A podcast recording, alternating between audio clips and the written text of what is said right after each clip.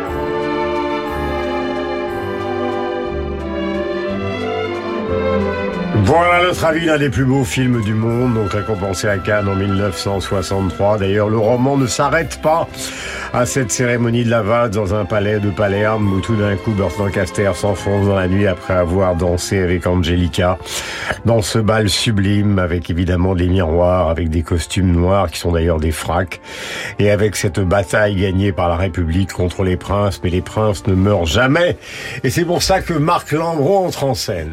Alors, ça c'est la Valzer del Comiato. On est en 1963.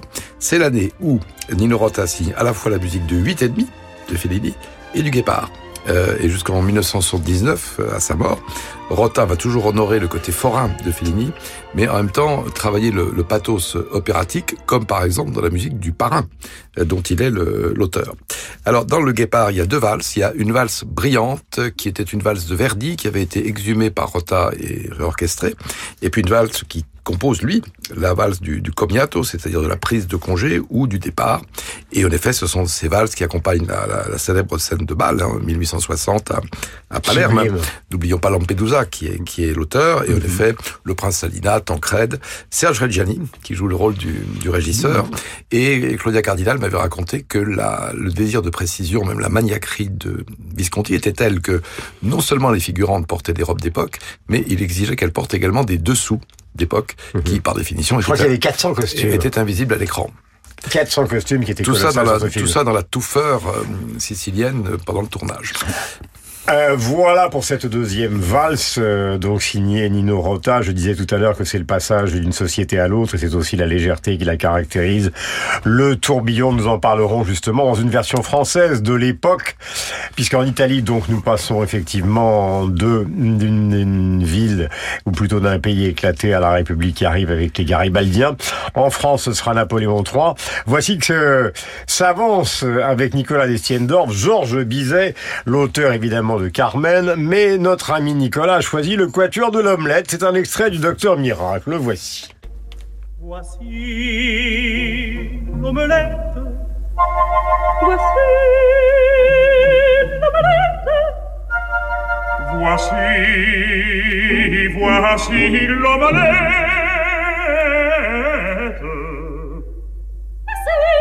Voici l'omelette. Voici l'omelette. voici l'omelette, voici l'omelette, voici l'omelette, voici l'omelette.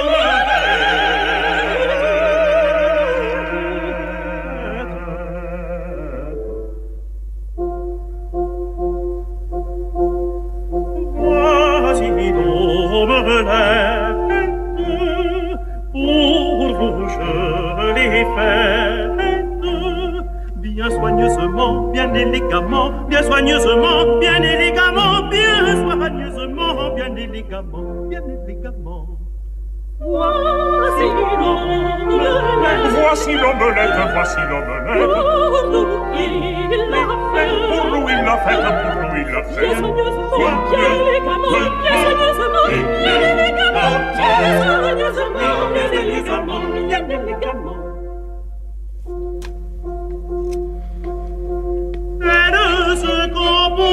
Voilà, c'est un choix de Nicolas. Nicolas qui ne fait pas d'omelette sans glace et des œufs dans son dictionnaire amoureux du mauvais goût. Voici ce qu'il dit, par exemple, de Paris. Pareil devient une ville sinistre, une salle des pas perdus sinistres. De la Noël avait transformé en capitale du playground adolescent, ce qui avait le mérite d'être joyeux. Mais Hidalgo, c'est la pionne qui guette la faute et je ne pas, euh, je ne résiste pas à vous lire, par exemple, le petit passage qui concerne Miss France, puisque vous l'avez aussi écrit dans ce dictionnaire, vous qui faites des omelettes. Quiconque regarde Miss France s'enfonce si loin dans l'inanité, si profond dans les catacombes du néant qu'il reste effaré parce qu'il s'est infligé pendant près de trois heures le râteau de Nicolas, justement à propos de ce quateur euh, de l'omelette de Bizet que vous avez exhumé pour nous. Absolument. En fait, on est en août 1856. Offenbach, dont on va reparler, dirige le théâtre des Bouffes parisiens. Mm -hmm. Et comme il est entrepreneur de théâtre, il a besoin de trouver des nouvelles pousses. Et en fait, il lance un concours euh, avec une œuvre imposée, une, un petite opérette qui s'appelle le Docteur Miracle. Et il y a 70 euh, compositeurs qui se prêtent à la chose. Il y a six finalistes et deux gagnants, dont un petit jeune homme de 18 ans qui sort du prix de Rome et qui s'appelle Georges Bizet, qui a composé juste une petite cantate et une symphonie. Et, euh, et voilà, il sort avec cette petite chose exquise. Et ça, on va en reparler. Mais l'époque euh, de Napoléon III, c'est aussi l'arrivée du, du gag en musique, de l'humour et, et, et du décalage entre une musique extrêmement raffinée, extrêmement savante et un texte parfois d'une sottise absolument délicieuse. S'il Voilà. vous plaît, énormément. Voilà. Et surtout, on va, on va en reparler aussi, mais j'aime beaucoup quand il est question de, de nourriture, de gourmandise. Donc là, on est dans l'omelette et vous allez voir qu'on va continuer à grignoter au cours de cette émission. Maurice Yvain, quand on est chic, extrait de la comédie musicale Gosse de riche, orchestre national de Cannes dirigé par Benjamin Lévy. Et là, vraiment, nous n'attendions pas Carole Beffin et pourtant il est là.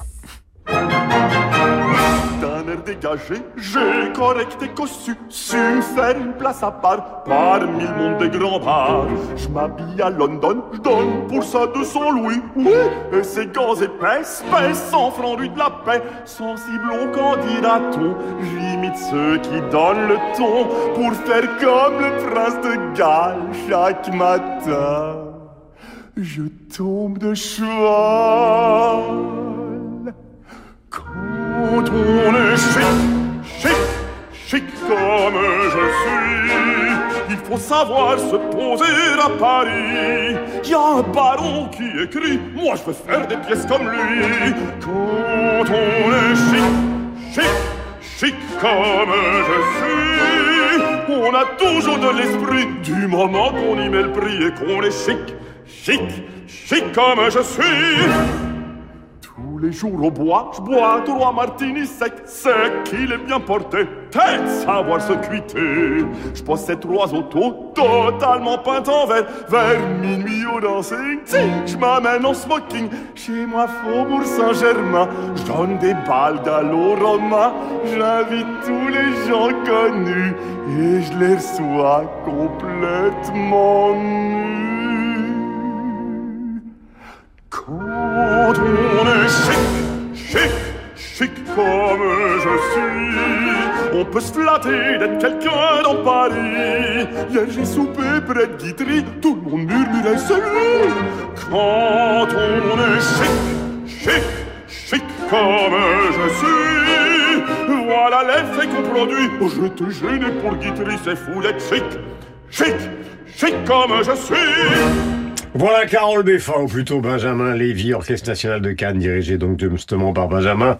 Carole, nous vous attendons pratiquement toutes les semaines. Ravel, Debussy, euh, cette musique du XXe siècle, Stravinsky dont on nous a parlé la semaine dernière, et vous voici avec Maurice Yvain. Quand on est chic, que se passe-t-il? Je ne sais pas. Une attaque, une crise de palud. Chacun ses péchés mignons. Euh, non, c'est un, une opérette que j'aime beaucoup, euh, qui était extrêmement connue en, en son temps et qu'on va pouvoir redécouvrir au théâtre de l'Athénée en mars prochain.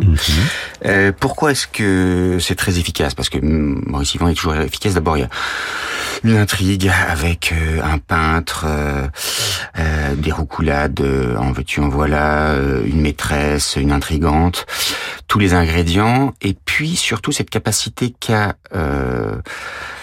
Yvain à mettre en musique des lyrics toujours brillants, toujours enlevés, du second degré, parfois même du sarcasme et euh, toujours ce mélange efficace entre euh, harmonie et contrepoint. On l'entend pas, euh, mais ça, ça se produit pratiquement toujours.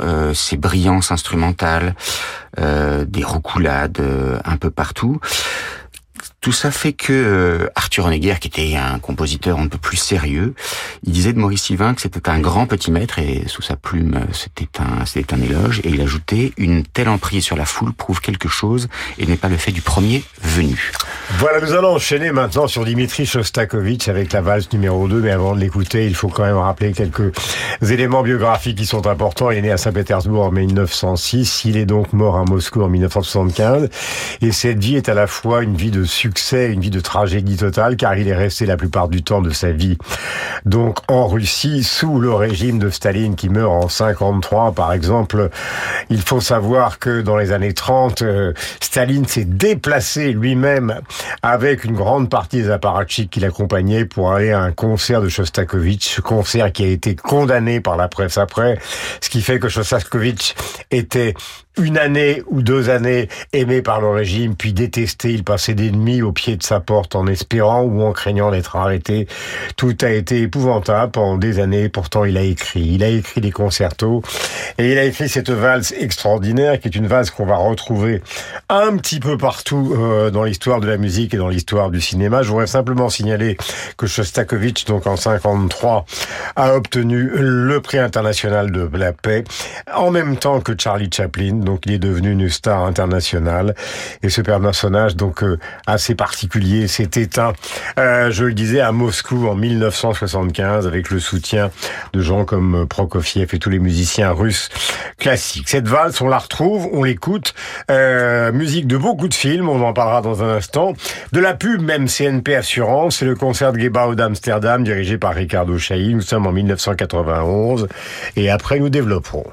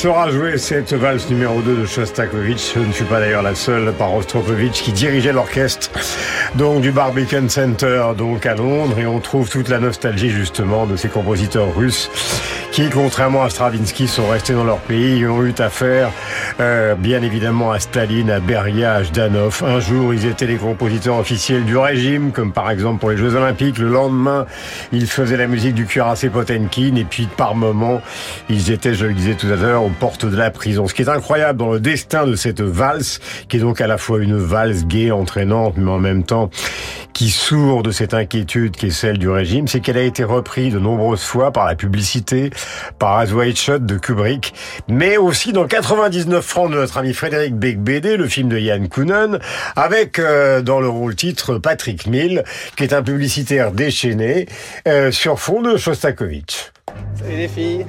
Salut chef. Chez nous, à la Ross Witchcraft, le client est roi. Et le client, c'est vous. Euh, Stéphanie Passez-le moi. Oui, Jean-Christian. Comment va la petite famille? Oui, vous aurez toujours le dernier mot. Oui, j'ai lu votre proposition. Ah, mais c'est une très très bonne idée. Ah si, si, c'est formidable. Vraiment. Au revoir et à mercredi. Même si ce n'est pas votre métier, nous vous ferons sentir votre importance. Vous savez, vous ne viendrez pas chez nous par hasard. Ross and Witchcraft, le monde est un concept et votre concept sera le nôtre.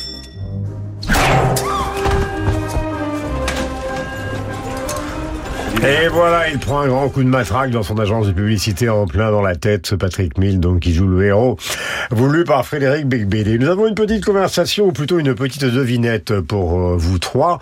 Alors, quel est euh, le compositeur qui a été repris, tenez-vous bien, par Dusty Springfield? Vous ne répondez pas tout de suite. Scott Walker, Nina Simone, Alex Harvey, David Bowie, Mark Elmond, Ray Charles, John Denver, Sting, Sinatra et plein d'autres comme Judy Collins. Euh, C'est un homme qui a écrit l'une des plus célèbres valses de la musique francophone. Nous avons euh, non seulement les têtes couronnées, mais des gens qui ont fait de Jacques Brel. Jacques Brel, effectivement. Jacques Brel, toute la musique de Jacques Brel. Amsterdam, Les Bourgeois, Ne me quitte pas. Toutes ces chansons euh, ont été reprises dans le monde entier.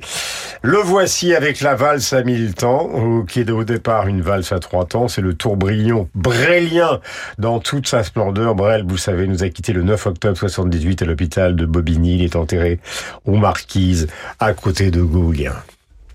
Au premier temps de la valse, toute seule, tu souris déjà. Au premier temps de la valse, je suis seul, mais je t'aperçois. Et Paris qui bat la mesure, Paris qui mesure notre émoi.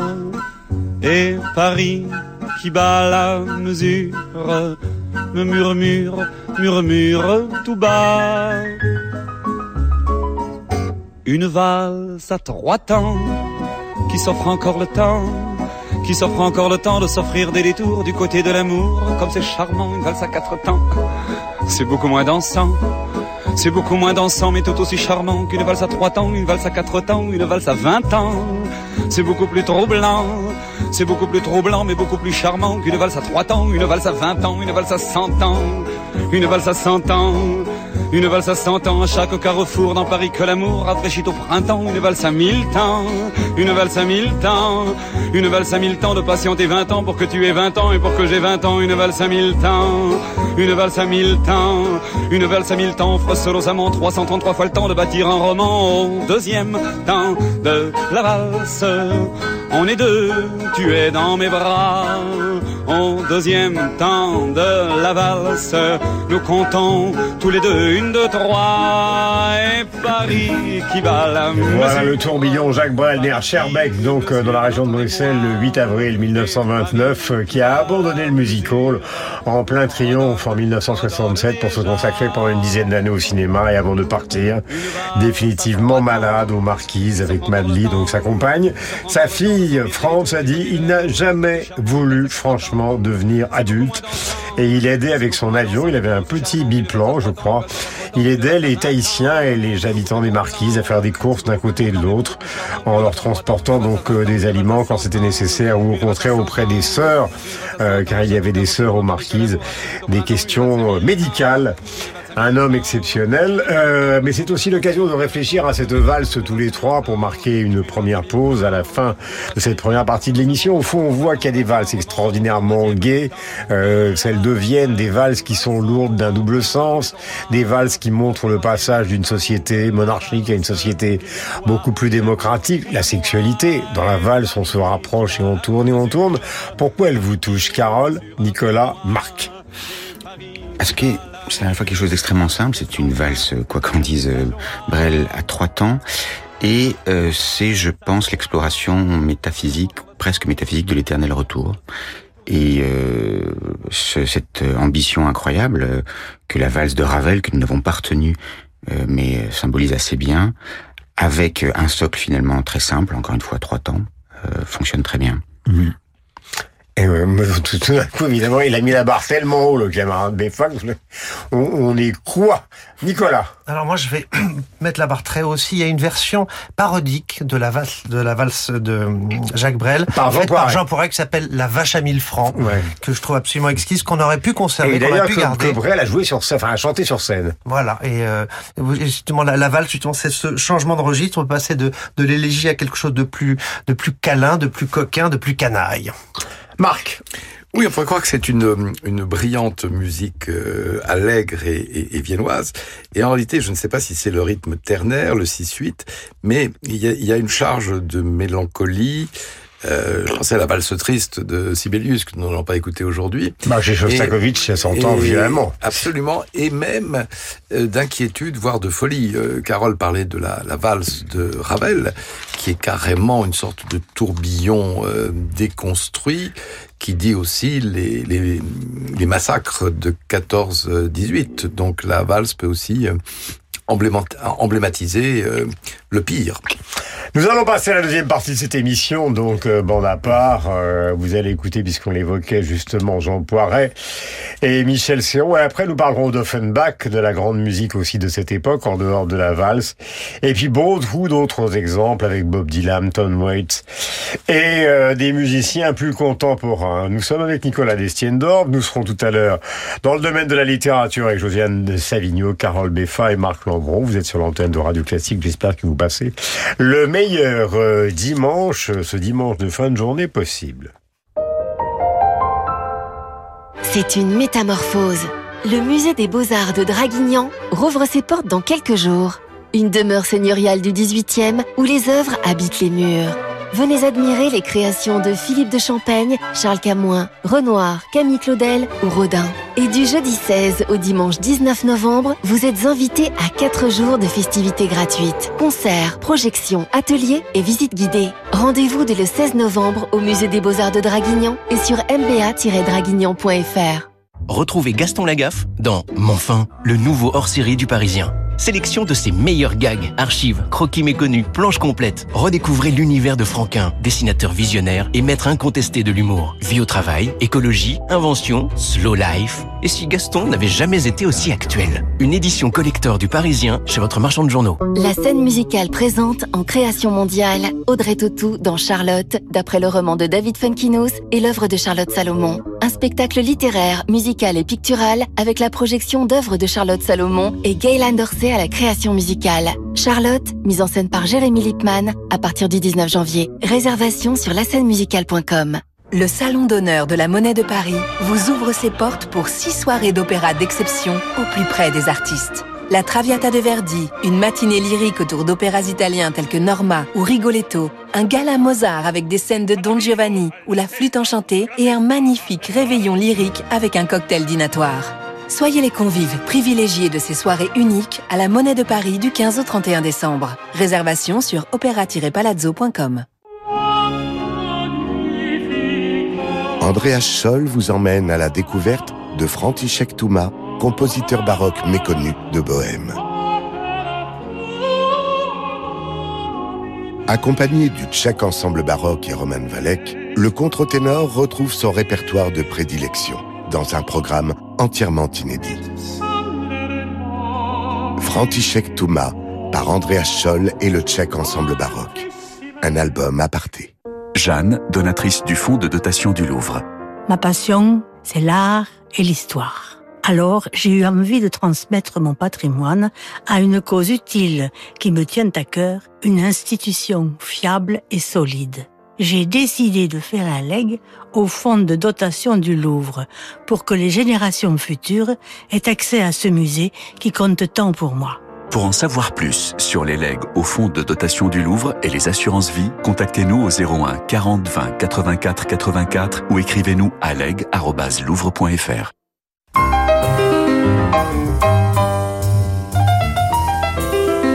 Parce qu'il faut un permis de conduire pour les orchestres hein? Bah, Naturellement, depuis six mois, on exige le permis, bien sûr. Il y a eu trop d'accidents, il y a eu trop de couacs, trop de notes écrasées.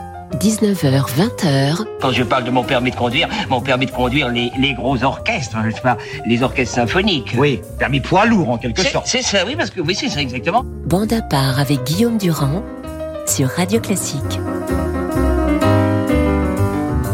Et Jacques Offenbach, Marc Harold et Contes d'Hoffmann, musique légère chantée par Fatma Saïd et Marianne Crébassa, c'est Carole qui l'a choisi.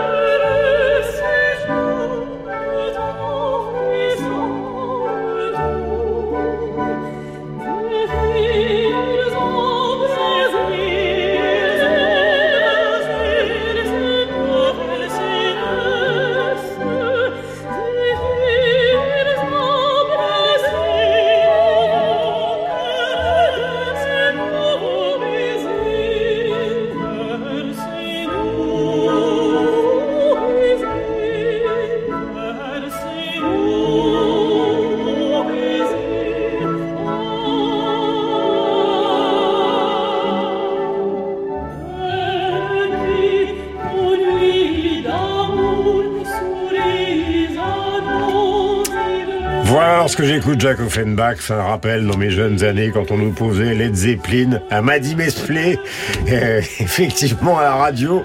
Robert Plant et Maddy Mesplay, c'était pas exactement la même chose, mais Offenbach c'est charmant et en plus c'est un talent phénoménal, Carole. C'est charmant, on va avoir l'occasion de, de l'entendre euh, bientôt à la fois à l'Opéra de Paris pour les contes d'Hoffmann justement et à l'Opéra comique avec Fantasio.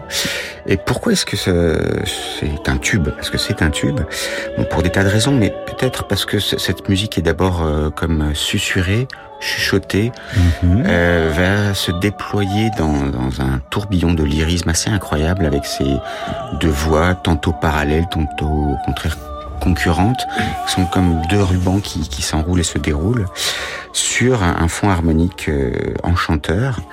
Et voilà, c'est la recette du succès qui est une des nombreuses recettes que Offenbach, auteur de, de tant de tubes, a, a réussi. Ça a été une des grandes mises en scène de Chéreau à l'Opéra de Paris. C'est vrai. Et la, Offenbach, la soin. sera, sera celle de Carsen, une, une, une reprise, qui est une reprise et, et qui est, euh, à mon avis, extrêmement efficace. Euh, Nicolas Lestiendorf a une particularité dans cette émission aujourd'hui, c'est son côté gastronomique. Euh, tout à l'heure c'était l'omelette, maintenant c'est le rondeau du pâté par Jacques Offenbach dans Geneviève du Brabant. Le voici, ce cher Néo. Salut, salut noble assemblée. Je vous apporte un remède certain. Fait pour une tête couronnée. Il ne peut qu'être souverain, c'est messieurs. Un pâté. Un pâté. Contemplez ce pâté. Quel pâté Attendez et regardez. Attendons. Regardons. C'est un pâté qui renferme du veau mêlé de jambon. De jambon. Quoique fait de pâte ferme aussi léger qu'il est bon. Qu'il est bon. C'est un pâté qui renferme du veau mêlé de jambon. De jambon. Quoique fait de pâte ferme aussi léger qu'il est bon. Qu'il est bon. Rafraîchissant et tonique par son heureuse combinaison. D'une bonne politique, il est l'expression. Salué au bourgmestre car il contient dans son flanc l'héritier de votre maître et l'avenir du Brabant. C'est un pâté qui renferme du veau mêlé de jambon. De jambon. Quoique fait de pâte ferme, aussi léger qu'il est bon. Il est bon. C'est un pâté qui renferme du veau mêlé de jambon. De jambon. Quoique fait de pâte ferme, aussi léger qu'il est bon. Il est bon. Singulière, il laisse derrière. Je me souviens que la semaine dernière, Stravinsky disait pour clôturer l'émission, nous avions trouvé, grâce à Philippe Gau, notre bien-aimé producteur, euh, ces quelques mots de Stravinsky, disait au revoir, bon appétit et buvez bien. Eh bien, il avait anticipé sur l'émission de cette semaine avec ce rondeau du pâté d'Offenbach que vous allez commenter, mon cher Néo, mais auparavant, nous allons écouter celui qui fut le grand rival d'Offenbach, Hervé, avec le joli boucher, vous le ferez d'une pierre deux coups. suis la fleur des garçons bouchers, très galant avec la pratique. J'ai l'air parmi les étaliers d'un sacrificateur antique. Auprès des dames, toujours vainqueur, je découpe avec tant d'aisance que souvent je glisse mon sous un morceau de réjouissance.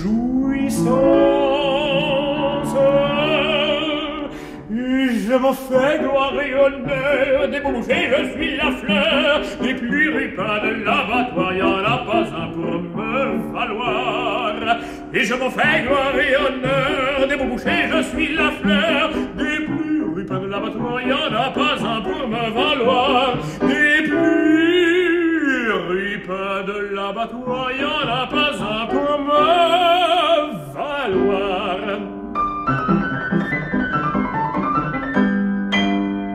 Aux couturières, je donne du gigot, de la mâchoire à nos dentistes, aux financiers de la tête de veau, du nerf de bœuf aux journalistes. Au pêcheur je donne du filet, à mon tailleur de la culotte, à toutes les danseuses euh, du jarret et mon gîte à plus d'une cocotte. Je m'en fais gloire et honneur, des beaux bouchers, je suis la fleur, des plus de l'abattoir, y en a. Alors évidemment, vous êtes dans votre salon tranquillement installé chez vous en train de siroter un petit verre, mais il ne faut pas oublier qu'Offenbach comme Hervé était joué dans des salles de concert, euh, Nicolas qui était surchauffé, qui évidemment était un appel au dialogue avec le public et on comprend euh, pourquoi cette euh, musique a reconnu un succès absolument phénoménal. Alors d'un côté Geneviève de Brabant, puisque je vais faire d'une pierre deux coups, Geneviève de Brabant, c'était euh, Offenbach qui composait une œuvre, puis il les reprenait, il les reprenait, il retaillait, il recomposait éternellement, il n'y avait pas de... C'est du work in progress. Il y a trois versions de, de, de de Brabant, en 1859 au Bouffe parisien, en 1867 au Théâtre des Menus Plaisirs, amené à devenir ensuite le Théâtre Antoine. Ouais. Et ensuite, en 1975, euh, au théâtre de la Gaîté, qui maintenant s'appelle la Gaîté lyrique et qui est tout à fait autre chose, une version opéra féerie. Euh, en fait, le livret était imbitable, personne n'a jamais compris, donc il le recomposait, il le retaillait, mais les gens ne comprenaient toujours pas. Mais la musique était, et, et d'ailleurs amenée à devenir euh, assez célèbre pour une chose, c'est que euh, le couplet des deux hommes en armes ensuite s'appelle Halls of Montezuma et est devenu le le- l'hymne de l'US Marine Corps, qui est quand même assez inattendu. Rappelons qu'Offenbach était une célébrité absolue à son époque. Et puis il a fait une grande tournée aux États-Unis dans les années 1870 et ça a été un triomphe. Euh, et alors il y avait non pas son grand rival mais un peu son son frère ennemi qui était Hervé qui lui était français alors qu'Offenbach était allemand.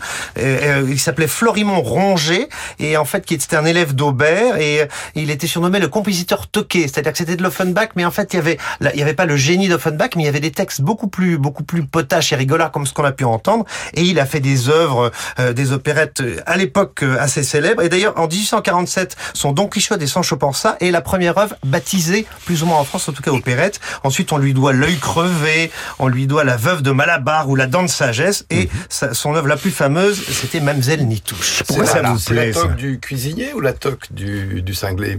Ah, Les deux. c'est Admirable, remarque quel enchaînement. Pourquoi ça vous plaît, Nicolas?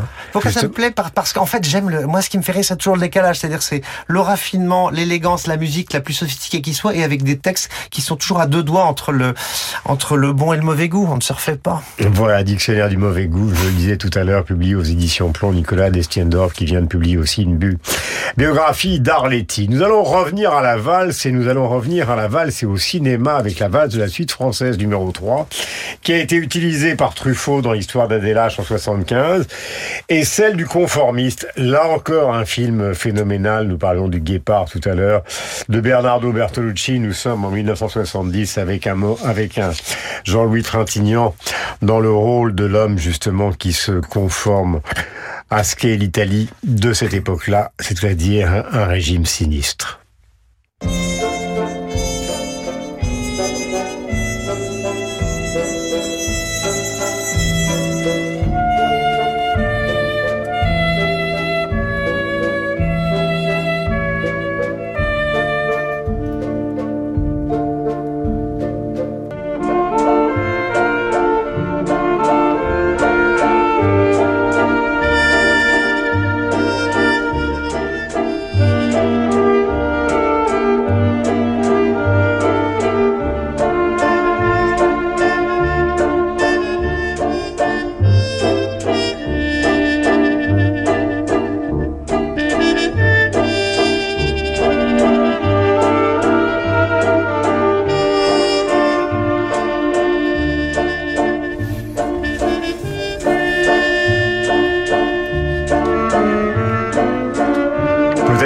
Conformiste, c'est l'un des plus beaux rôles de Jean-Louis Trintignant et certainement le plus beau film de Bernardo Bertolucci avec 1900 où on retrouvait Robert De Niro et Gérard Depardieu. Ces deux valses vous touchent, Lambron. Alors, deux musiciens de cinéma, et alors je veux dire que la, la suture qu'a réalisé Philippe Gau euh, est assez sidérante parce qu'on croirait vraiment que c'est que ça court continuité. que ça court d'un trait. En fait, non. Alors, Maurice Jobert, 1900-1940, euh, mort au champ d'honneur. Euh, c'est celui qui va illustrer les plus grands films français de, de l'avant-guerre. Il était niçois, comme Jean Vigo, donc ça donne euh, Zéro de conduite et La Talente. Mais pour carner Drôle de drame, Quai des Brumes, Hôtel du Nord, Le jour se lève, excusez du peu, euh, le 14 juillet de René Clair, un carnet de balles de Duvivier avec une célèbre valse. Alors celle-ci, 1932, c'est pas une valse de cinéma, elle est extraite d'une partition, euh, la suite française. Mais Truffaut va l'utiliser dans l'histoire d'Adélache et d'ailleurs, dans trois autres films de euh, Truffaut, il euh, ravive des musiques de Bernard Herrmann. Ensuite, Georges Delerue. Pardon? Maurice Jobert. De Maurice Jobert. J'ai dit de Maurice Genevois euh, Bernard Herrmann. Alors Bernard Herrmann. Alors, Ça va venir dans un instant. alors j'ai dit Bernard Herrmann parce qu'il a fait composer pour deux de ses films des partitions originales. Tout à fait. Par Bernard Herrmann. Fahrenheit 451 Euh, et La mariée était en noir. Absolument. Mais alors, euh, j'ai des... Bon, c'est pas Guillaume Durand, c'est Georges de, Delerue, euh, disparu en 1992. Alors, euh, intéressant, c'est que Jobert et Delerue ont composé pour le même, les mêmes compositeurs, par la même époque. René Clair, Un chapeau de paille d'Italie, pour lequel euh, Jobert avait travaillé, et un film tardif de Duvivier, Chair de poule, pour lequel de- Delerue travaille. Alors, on connaît la musique du mépris. Là, on est en 70 avec le conformiste, comme vous l'avez dit, et c'est une valse qui est comme en écho à celle de Jobert. À mon avis, il l'avait en tête, euh, et qui dit dans le film de Bertolucci une sorte de mélancolie, de, brume des, petits matins, euh, avant l'horreur, avec le cynisme et les crimes du conformisme. Nous allons enchaîner justement avec euh, Bernard Herrmann que nous avons évoqué la semaine dernière à propos de Stravinsky et la partition euh, de Psychose. On a un peu oublié qu'il y avait au cœur de Citizen Kane, qui a souvent été euh, désigné par tous les classements mondiaux comme le plus grand film du monde, en tout cas le plus révolutionnaire du monde, qu'il y avait une valse justement dans le film d'Orson Welles qui était signé par Bernard Herrmann. Nous sommes en 1941. Voici le Royal Scottish National Orchestra et c'est Carole qui va vous en parler.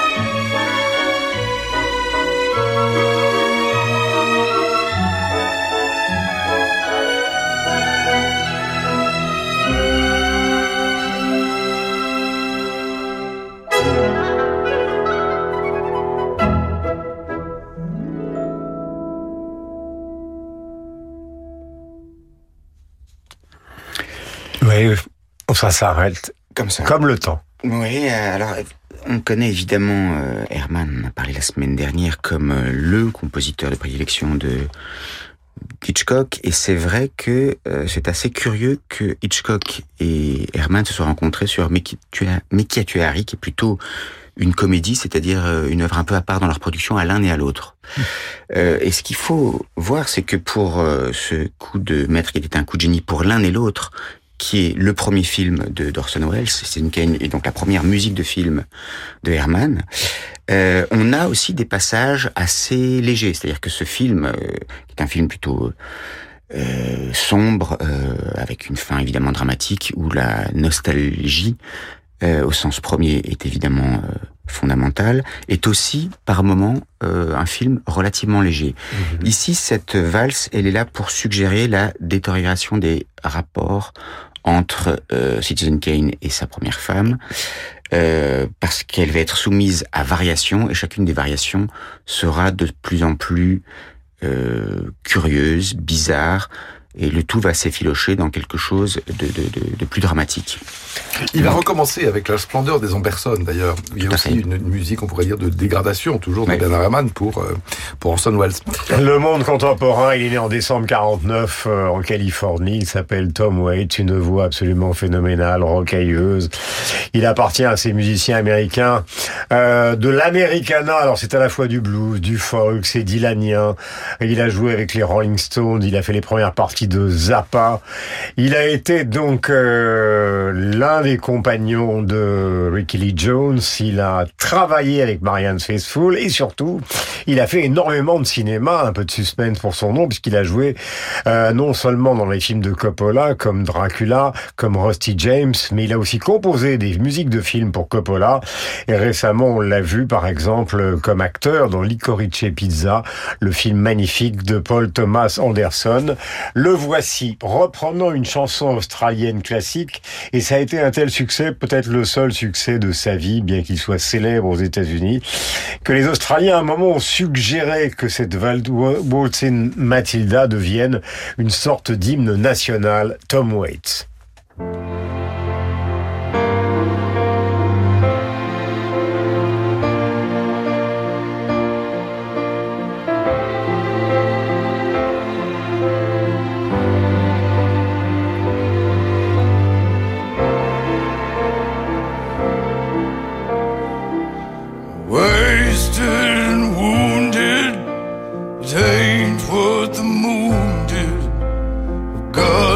I paid for no?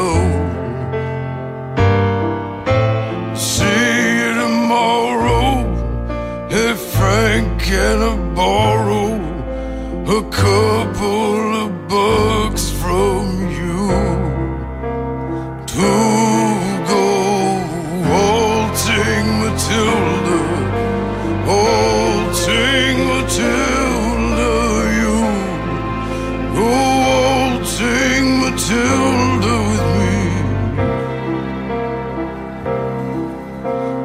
an innocent victim of a blinded alley, and I'm tired of all these soldiers here.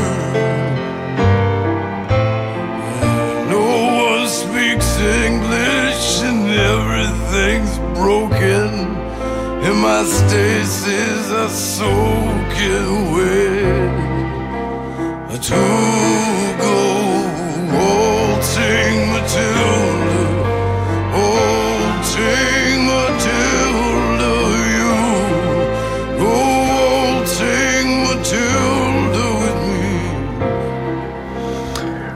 Les Australiens et pourquoi beaucoup de gens dans le monde entier ont été pris au cœur, pris au trip par cette valse euh, de Tom Waits Tout simplement parce qu'elle raconte l'histoire d'un journalier qui, pour survivre, s'est emparé d'un mouton, a été capturé par la police, il s'est jeté dans une mare et son fantôme hante toute la région. Euh, donc Tom Waits est toujours vivant, bien vivant, il fait du cinéma, de la musique de film. Il tourne et quelques critiques l'ont dit qu'au fond, son monde, sa tête, tout ça ressemblait à un curieux mélange entre Charles Bukowski et donc Williamsboro.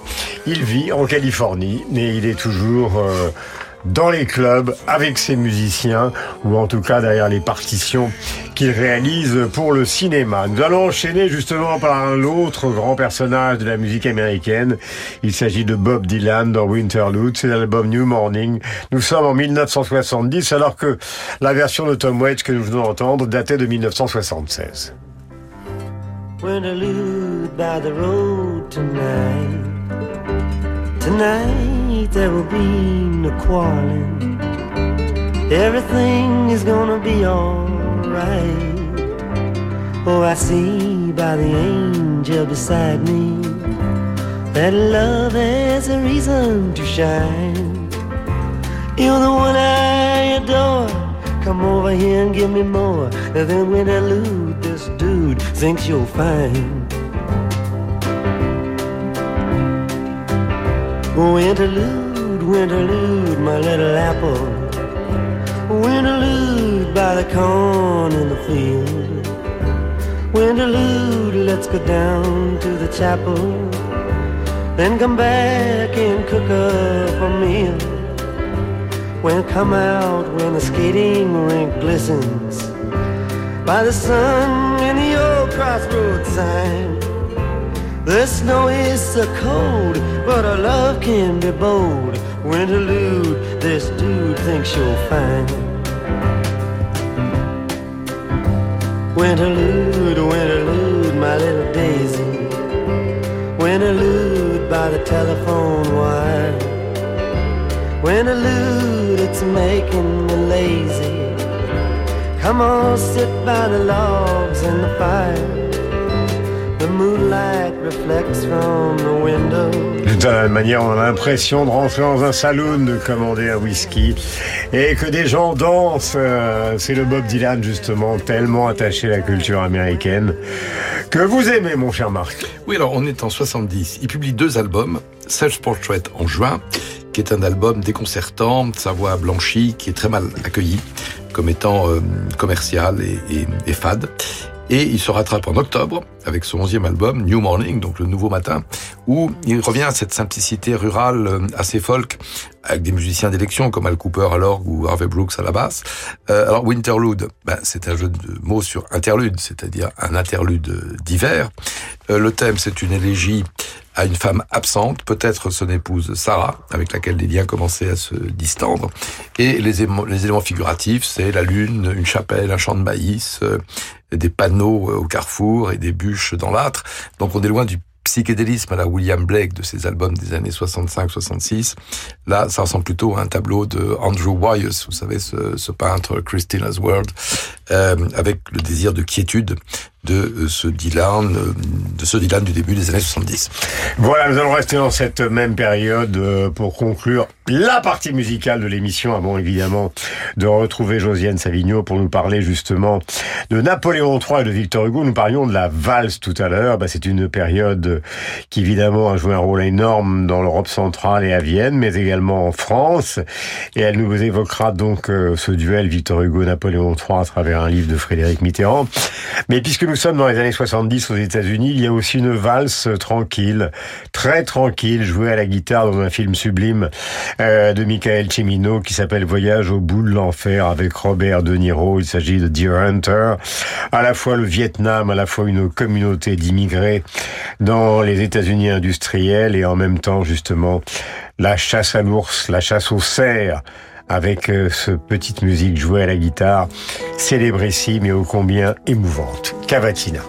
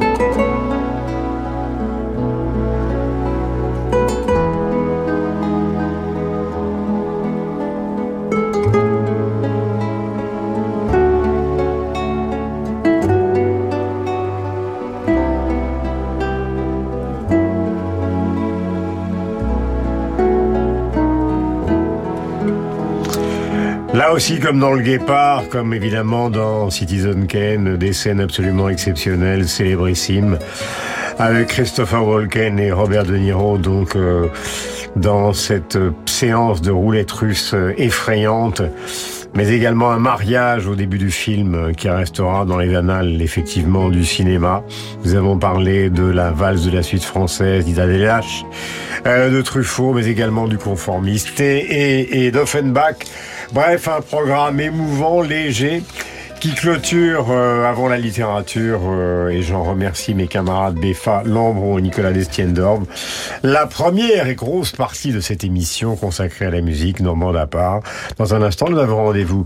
Salut à tous les trois, avec Josiane Savigno pour Comme la littérature. disait Ravel dans une lettre au moment où il compose la valse, je valse frénétiquement. Je ne sais pas si nous avons été frénétiques ce matin. Émouvant en tout cas.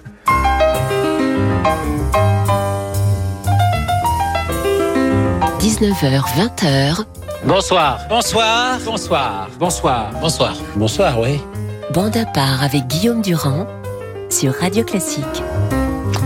Voilà, clin d'œil à Frédéric Mitterrand que nous embrassons. Ma chère Josiane, bonjour. Bonjour. Nous évoquions la valse, cette musique légère. Évidemment, en France, a été la marque du règne de Napoléon III et de ce duel phénoménal entre celui qui fut donc euh, euh, l'empereur des Français l'homme d'un coup d'État et Victor Hugo qui lui a toujours reproché justement d'être ce qu'il était et les conditions dans lesquelles il a accédé au pouvoir. C'est le thème justement et c'est pour ça que nous avons entendu la voix de Frédéric Mitterrand d'un livre de Frédéric Mitterrand oui. à propos justement de Napoléon III. Parce qu'au départ, quand vous m'avez parlé de Napoléon III, Guillaume, je me suis dit, mais quelle barbe, quel pinceau, parce que je vivais dans le cliché que Victor Hugo avait dit les choses définitives, Napoléon le Petit, on n'en parle plus. Donc je me suis quand même intéressé à la chose, puisque vous me l'avez demandé. Je me suis aperçu que euh, après la Deuxième Guerre mondiale, plusieurs historiens ont eu à cœur de réhabiliter la figure de, de Napoléon III, et qu'il y a eu aussi, Philippe vous m'en aviez parlé de, du livre de Philippe Séguin qui s'appelle Louis-Napoléon le Grand. Et, euh, et puis, euh, malgré tout, j'avais pas forcément envie de me taper un énorme livre. Donc, tout d'un coup, j'ai vu ce livre de Frédéric Mitterrand et j'ai pensé que ma paresse allait être euh, satisfaite et que c'était un petit livre sur le duel entre Victor Hugo, en effet, comme vous l'avez dit, et, euh, et Napoléon III. Ça s'appelle Le duel entre Victor Hugo et Napoléon III. C'est aux éditions IXO. Comme je l'ai commandé en numérique, j'ai pas pu voir au départ le, le nombre de pages. En fait, c'est un livre de 370 pages. Très documenté. très documenté, extrêmement bien construit. Euh, Frédéric Mitterrand s'est appuyé euh, toute la bibliographie dont, dont je viens de parler, ces historiens, plus euh, Philippe Séguin. C'est en 15 chapitres. Chaque chapitre est précédé d'une citation de Victor Hugo, toujours très bien choisie, soit des contemplations, soit des châtiments, soit de la légende des siècles. Et c'est un livre qui fait tout à fait la part belle à, à Napoléon III. C'est-à-dire qu'on comprend qu'il y a eu une espèce de séduction de, Victor Hugo pour Napoléon III. Et il l'a trouvé, euh, bah d'abord c'est le premier président de la République élu au suffrage universel, masculin certes, mais universel tout de même. Et évidemment, ensuite, le coup d'État et le reste de la prise de pouvoir, ça n'a pas été exactement ce qui satisfaisait Victor Hugo. Mais euh, c'était un homme qui avait de l'esprit. Par exemple, que quand on lui montrait euh, ce que Victor Hugo écrivait comme horreur sur lui, il disait ah oui, mais quel talent. Donc quand même assez classe, assez, assez chic. Et puis en fait, c'est un homme qui a fait des tas de choses, euh, tout un tas de choses dans, dans, dans Paris. euh, on les doit à Napoléon III. Bah oui. Donc c'est un livre. Absolument, c'est un livre. Le Paris dans lequel on vit a été un peu dessiné par lui, disons. Et euh, c'est vraiment un livre passionnant. En fait, si je vous lis trois petites choses qui sont en épigraphe du livre, on a à peu près compris tout le, le projet du livre. Il a, c'est très subtil comme Frédéric Mitterrand a fait ça. La première citation, je vous lis que le tout début parce que c'était un, un passage du coup d'État de François Mitterrand, euh, du coup d'État permanent de François Mitterrand en 1964. Le dictateur, en effet, n'a pas de concurrent à sa taille tant que le peuple ne relève pas le défi. Euh, le deuxième, c'est Victor Hugo, évidemment, dans Chose vue en 1873. 1873, c'est la date de la mort de, de Napoléon III. La nouvelle arrive que Louis Bonaparte est mort. C'eût été un bonheur il y a trois ans. Ça n'est même plus un malheur aujourd'hui. Évidemment, il a perdu le pouvoir euh, trois ans, trois ans auparavant. En fait, c'était deux personnes qui étaient très contemporaines. Lui, euh, Victor Hugo est né en 1802 et Louis-Napoléon Bonaparte euh, en, en 1808. Évidemment, il est mort plus tôt, 1873, alors que Victor Hugo est mort en 1885. Il obsèque nationale, comme vous savez, absolument magnifique. Et puis la troisième citation, c'est Louis Pasteur, ça m'a beaucoup étonné, qui est cité justement par Philippe Séguin, dont, dont vous parliez, dans Louis-Napoléon le Grand, en 1990. Malgré les vaines et stupides clameurs de la rue et toutes les lâches défaillances de son temps, l'empereur peut attendre avec confiance le jugement de la postérité.